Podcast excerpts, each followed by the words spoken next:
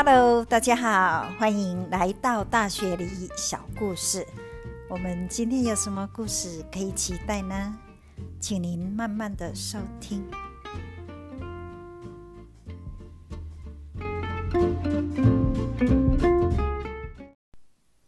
前两个礼拜哦，在雪梨的啊华人社圈呐，尤其是比较年轻的华人呐，哦，掀起了一个小小的骚动，因为呢，周杰伦来到雪梨，那这些比较年轻的粉丝哦，当然就是非常关注哦周杰伦的一举一动。那有些女生呢，又很关心周杰伦的太太都去哪里购物哦。啊，anyway 啊。听说周杰伦这次来，主要的目的之一也是在促销他新作的一首歌哈。那他把它拍成一个微电影，那个微电影大概五分钟哦哦。那我刚开始有人传给我看，可是我就看了一次，就觉得好像也没有什么特别深的印象，就是一首歌嘛。那后来呢？又有一个朋友在我们的群组传了这一个 video，可是他的这次传的是有加上另外一个 YouTube 他的解释，二十几分钟哦。啊，我那个朋友还说哦，这个 MV 里面的很多艺术作品，他都在台湾的美术馆看过。那所以我就想说啊，这个到底周杰伦这个五分钟的 MV 到底是什么？我我又详细的看了一下哦。我才知道说，哦，原来这一首歌叫做《最伟大的作品》啊，哦，那是他写的歌，他写的曲啦。那他里面也是自编自导自演拍了这个微电影啊，好像还蛮多宝藏的。所以我想说，哦，就借这个机会来跟大家分享一下周杰伦的音乐天分哈，我想是大家有目共睹。哦，那他除了这个啊创作歌唱的天分以外呢，他在二零零七年哦，又挑战了个人一次哦，他自编自导自演演了一部电影哦，大概一个多小时的电影哦，那一部电影叫做《不能说的秘密》哦，那因为是二零零七年拍的嘛，已经蛮久的，我记得那时候刚好有一个。年轻的呃孩子跟我讲说：“哎，这部电影很好看，我想你一定会喜欢。”所以，我那时候十几年前我就看过这一部电影，我看了，我真的很喜欢，而且我那时就是对周杰伦哦更加的佩服哈。他这个电影里面呢，除了他自己是演员，自编自导自演以外，还有啊秀出很多那他的音乐的才华。所以我觉得对那一部作品哦，我不啊不能说的秘密，我印象很深刻。我先大概介绍一下这部电影啊。这一部电影呢，就是演说啊，男主角的爸爸是一个音乐学校的老师啊，所以在他高中的时候就把啊他的儿子周杰伦转到这个音乐学校去。那那个学校呢？啊，就因为是一个音乐学校嘛，有很多钢琴呀，琴房那边呢，还有那种比较古典的钢琴啊。男主角他刚上学的时候就参观了一下这个琴房的时候，无意中听到一个啊钢琴的声音从里面传过来啊，非常的好听哦。那他打开一看，有一个女孩子在那里哦。那周杰伦就是一看到就是。好像两个就是一见钟情的感觉哦，那又透过这个音乐，两个更加投契。那后来他就是这个女孩子，偶尔就会出现在学校，可是常常又都缺席没上课哦。那他觉得很奇怪呢，那怎么都会是来去无踪啊？那有一天啊，周杰伦就问那个女孩子说：“哎，你那天那个歌是叫什么名字？钢琴啊，很好听哎。”那个女孩子说。啊，那首叫做《秘密》哦。他说啊，那你为什么会常常这样来去无踪呢？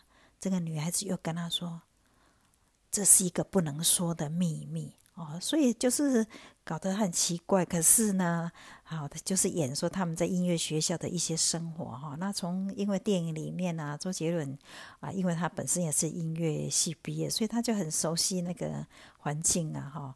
演那些音乐学生的在学校的故事，还有这些中学生的恋爱故事、纯纯的故事哈。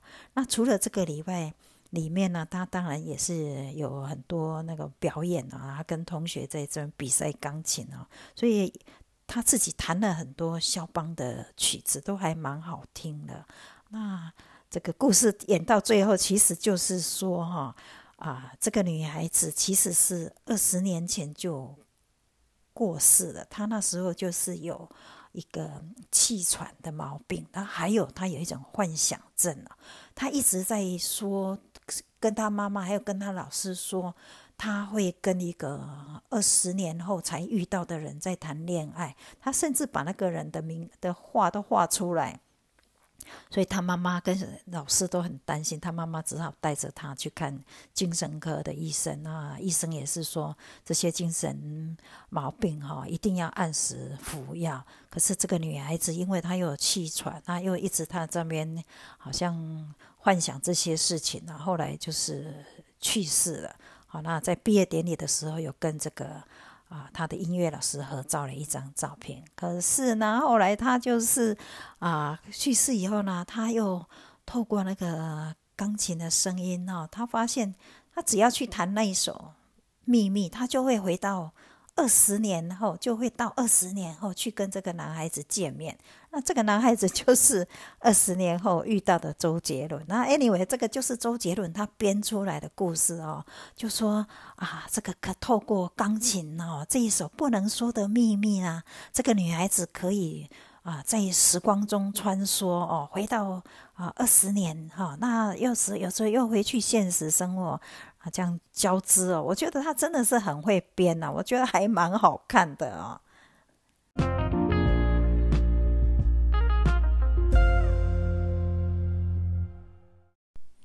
那今年呢，周杰伦做的这一首曲子，在拍的这个微电影啊，他的啊，因为人比较成熟了，那这次他拍这个电影，我就觉得是很有啊。深度很有内容的一个微电影啊，那因为它开始呢的场地拍摄的地点是在法国巴黎的一个沙玛丽丹百货，这个百货公司呢是非常有名啊，非常出名的，是贵妇百货公司啊。除了啊很多精品啊以外呢，也有。高级的酒吧，还有很高级的餐厅。那周杰伦就借着这个百货公司的一个古典钢琴哦，开始弹奏啊啊！那他他就是弹奏那一首《秘密》啊。他借由这个琴键啊，一直弹一直弹的时候，他的那个时光就一直倒退倒退哦，倒退到大概一九二零年哦那个时候的啊巴黎，因为那个时候巴黎就充满了艺术的。啊，气息哦，那在电影里面呢，他就是演说他看到了当初很著名的画家，比如说第一个画家他遇到的是一个比利时的画家，叫做雷内哈，雷内啊，玛格丽特啊，那他在一些影片的荧幕里面也啊做过一些好像啊把戏呀，这个魔术啊，把当初那些画哦。哦，都出现在他的电影里面哦。那第二个，他又遇到一个啊，比较那时候西班牙一个一个很有名的现实啊主义的画家，叫做达利哦。那达利因为他的著名商标就是他有留着很翘的胡子，他的作品啊，《人类之子》啊，我说周杰伦在他的这个影片里面哦，也把这个人物跟他的画哦，哦，都出现在他的电影里面。那再来第三个呢，就是他遇到了一个中国的画家常玉哦。那常玉因为他是其实是一八九五年出生在四川哦，那时他是个家里头非常的有钱哦。那所以一九二零年到法国去留学学画。那当初他是非常融入当地的艺术气息哦。可是呢，二次大战以后呢，他啊过了那个比较挥霍的生活已经过惯了哦。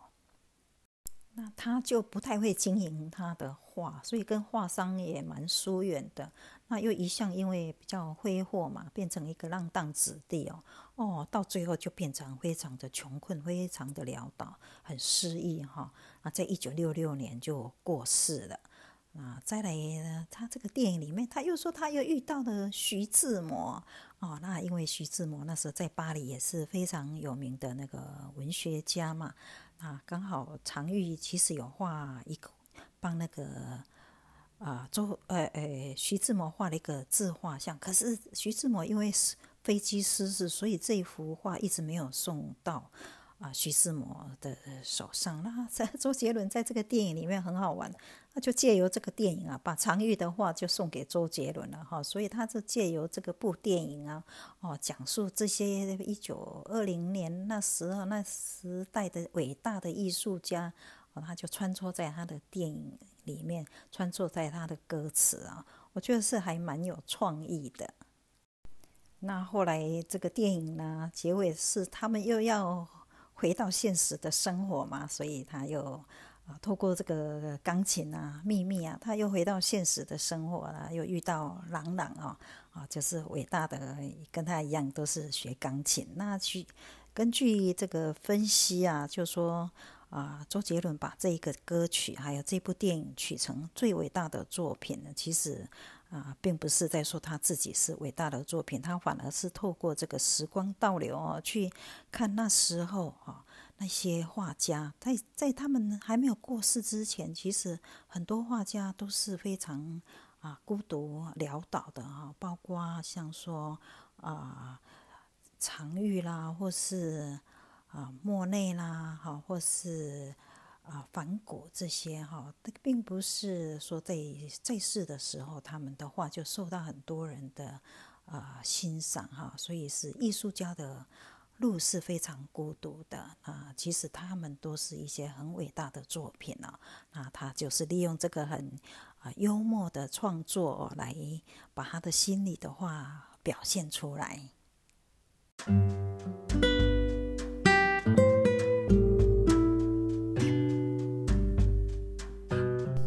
今天的故事就在这里，要跟您说再见了啊！他的新创作最伟大的作品哈哦，我觉得透过这一部电影，我们可以看到过去这些画家他们当时的状况，即使创作的路途是这么的孤独，可是这些艺术家啊，不改他艺术的热爱哦，也还是创造出这么多。啊，美好的作品留下来，让我们现在可以欣赏这部电影哦。现在 YouTube 还有看得到，然后那一部啊《不可说的秘密》YouTube 上面也都有，可以看一下。我觉得还不错哈，毕竟他也花了这么多心思哦，他真的是还蛮有才华的啊，让我们可以回顾一下那些伟大的艺术家啊。谢谢您的收听，我们下次再见。谢谢，拜拜。